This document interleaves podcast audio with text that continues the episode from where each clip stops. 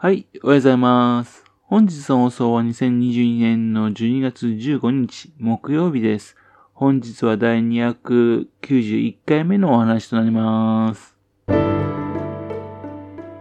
のチャンネルは福島県郡山市在住の特撮アニメ漫画大好き親父のぴょん吉が響きになったことをダラダラと話をしていくという番組です。そんな親父の一言を気になりまして、もしもあなたの心に何かが残ってしまったらごめんなさい。笑いがなかったんです。こういうにこの番組に興味を持ってしまったら、ぜひ今後もごひいきのほどよろしくお願いいたします。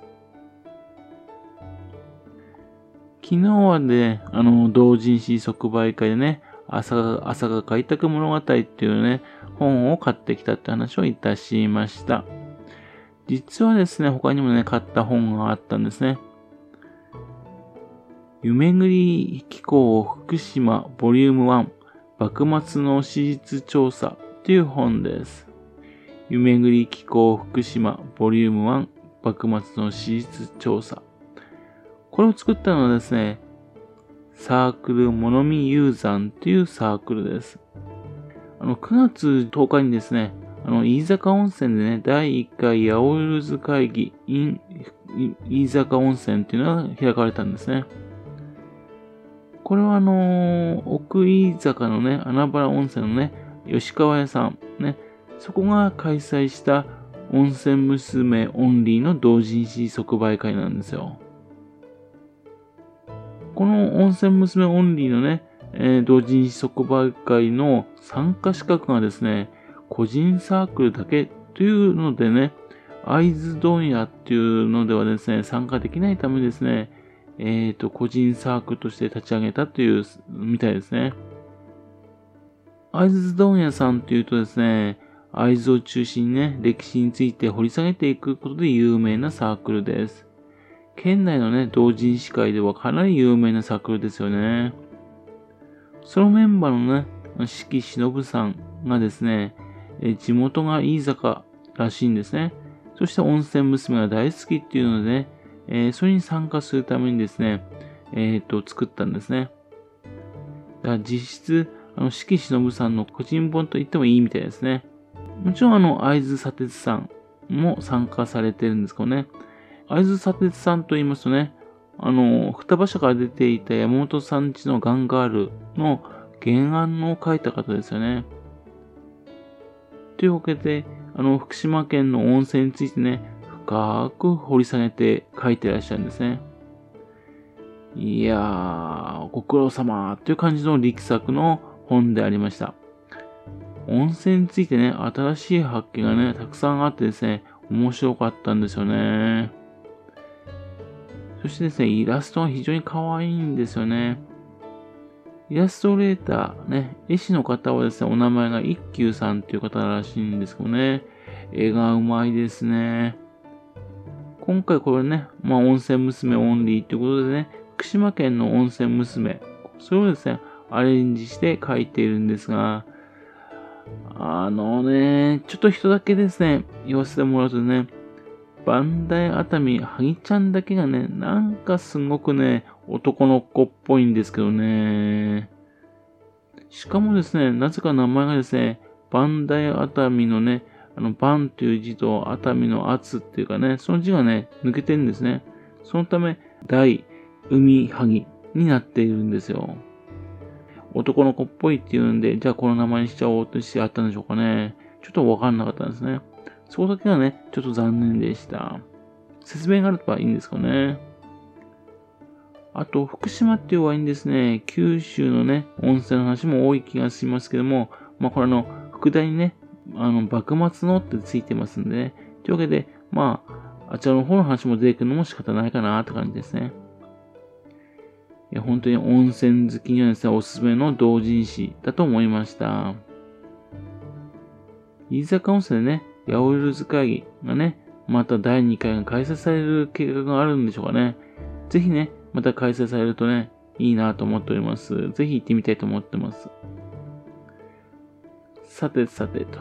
今日はですね、ちょっとがっかり、自分がね、がっかりしたニュースなんですけども、あの、須賀川市でね、ウルトラセブンの上映会があるんですよ。これはもう来年のね、1月15日なんですかね。ウルトラセブンの55周年を記念しましてね、M78 星雲光の国と姉妹都市である福島県須賀川市、そこでね、ウルトラセブンの名作のね、第42話、ノンマルトの死者を上映するんですよ。サブスクのウルトラマンアーカイブのね、そちらのところがね、行ってるやつなんでね、ですんでかなりですね、この画像も綺麗になってると思いますね。その上映会に合わせましてね、ゲストがいらっしゃるんですが、これがすごいんですよ。映画監督の岩井俊二さんなんですね。宮城県出身の有名な映画監督です。そして司会進行にはですね、映画評論家、クリエイティブディレクターの清水隆さんなんですね。そのお二人で、お二人でね、トークイベントを開催するんですね。岩井俊二監督、私大好きなんですよね。打ち上げ花火下から見るか、横から見るか、ね、これ見たときびっくりいたしました。そこあと、スワローテールとかとかね、あの、4月物語、花とアリス、ね、あとアニメのね、花とアリス殺人事件。これの映画監督なんですよ。独身時代ですね、映画館でね、映画見るの楽しみだった時代にはですね、えっ、と、日本の映画監督の中でね、かなり好きな映画監督だったんですね。というわけで、岩井監督とウルトラセブン、またはノンマルトの死者っていうんでね、どんなツアーがるのかなというんで、非常に見たいんですよね。ところがですね、自分その日ですね、一日朝から晩までですね、缶詰なんですよ。仕事でね。というわけで無理なんですよね。どんな話が話されるのかね、知ることができれなくてね、非常に悲しいです。まあ、興味ある方はね、ぜひともね、えー、聞いて聞いてみてくださいね。えちなみに、あの、ウルトラマンアーカイブスですよね。えー、昨、うんと、昨年もね、行ってましてね、その時のね、がゲストトークはね、宮台真司さんだったんですね。とても面白い話でした。ですけど、まさかですね、その宮台さんがね、刺されてニュースでね、話題になるとはね、全然思いませんでしたね。こんなことが起きるとはね。早くね、宮台さん治るといいとは思っております。また犯人もね、早く捕まってほしいですね。さらにですね、このスカ川の方でね、えっ、ー、と、映画の上映会があるんですね。昨年までですね、32年間にわたり続けられた須賀川国際短編映画祭。その閉会に伴ってね、新しい形のね、上映の仕組みを考えるってことを言ってたんですね。というので、どんな形なのかなとワクワクしていたんですが、その形が明らかになりましたね。須賀川シネマっていうのを開催するそうなんですよ。映像文化に焦点を当てて映画館のない須賀川市において上映会を開催することで映画鑑賞の機会を創出し、市民生活に潤いと活力を与えることを目的としているってことらしいんですね。というわけで、今年ですね、新ウルトラマンで主演された斎藤匠さん。その方がね、スカンはしに来てな、ということでですね、それにちなみまして、というかね、まあ、斎藤匠さんもね、非常に映画が好きな方ですんで、というんで、斎藤匠さんがね、選んだ作品をですね、上映しようということらしいですね。これから毎年このパターンでね、映画会を上映していくんでしょうかね。というわけで、来年の1月22日、日曜日なんですかね。えっ、ー、と、斎藤匠さんがね、あの、企画原案した映画の妖精フィルムとムーっていう作品ですね。8分のね、人形アニメーションなんですかね。それを上映するみたいなんです。その作品のね、声優としてもね、斎藤匠さん出るらしいんですね。それはもう一本ですね、斎藤匠さんがね、おすすめの映画としまして、ワンダー君は太陽。2018年にね、アメリカで制作された作品ですけどね、その作品を上映するらしいです。こちらの方はね、脚本監督がね、スティーブン・チョボスキーっていう方でね、で主演がね、ジュリア・ロバーツらしいんですね。監督はどんな人かなと思ったらですね、実写版の美女美女と野獣のね、脚本した人なんですね。結構ね、実写版の美女と野獣面白かったんでね。というわけで、これ楽しみだなって感じしますね。それからと続きまして、んと来年のね、2月4日土曜日なんですかね、オイラービル群という作品も上映するみたいです。えっ、ー、と、これもあのー、企画プロデュースがね、斎藤匠さんなんですね。そして、その、クレイアニメ、粘土で作ったアニメーションですね。というわけで、これも声優として斎藤匠さんも参加しているみたいです。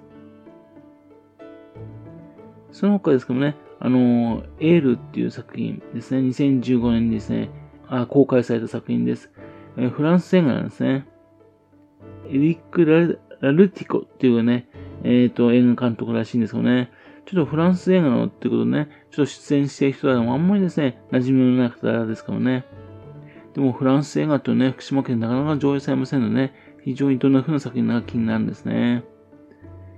ですがね、この2月4日もですね、私ダメなんですよね。